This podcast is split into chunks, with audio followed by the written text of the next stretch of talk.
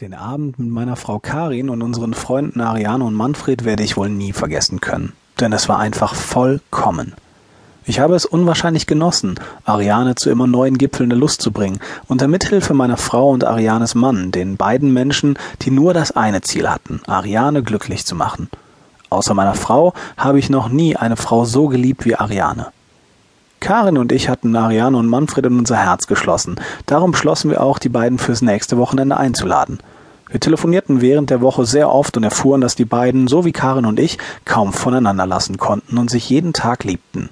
Wir vier hatten bestimmt keinen Mangel an Sex, doch freuten wir uns auf das Wochenende. Nein, wir fieberten regelrecht danach. Am Samstag wollten wir gerade ins Schlafzimmer gehen, um uns entsprechend anzukleiden, als es Schelte und Ariane und Manfred vor der Tür standen. Uns fielen fast die Augen aus dem Kopf, denn sie hatten sich richtig schick angezogen. Die meisten Blicke bekam allerdings Ariane, was natürlich war, denn nur eine Frau kann sich so sexy kleiden.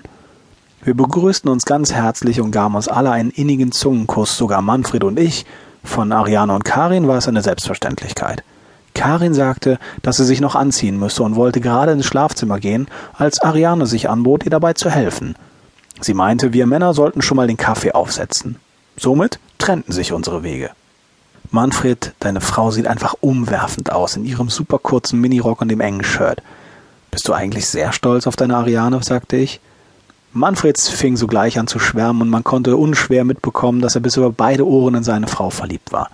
Aus dem Schlafzimmer hörten wir ab und zu ein lautes Kichern, dann aber wurde es wieder ganz still. Wie aus einem Mund sagten wir, die beiden haben bestimmt großen Spaß miteinander.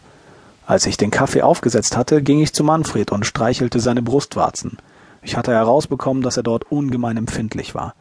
Er revanchierte sich sofort, so dass wir uns gegenseitig unsere Nippels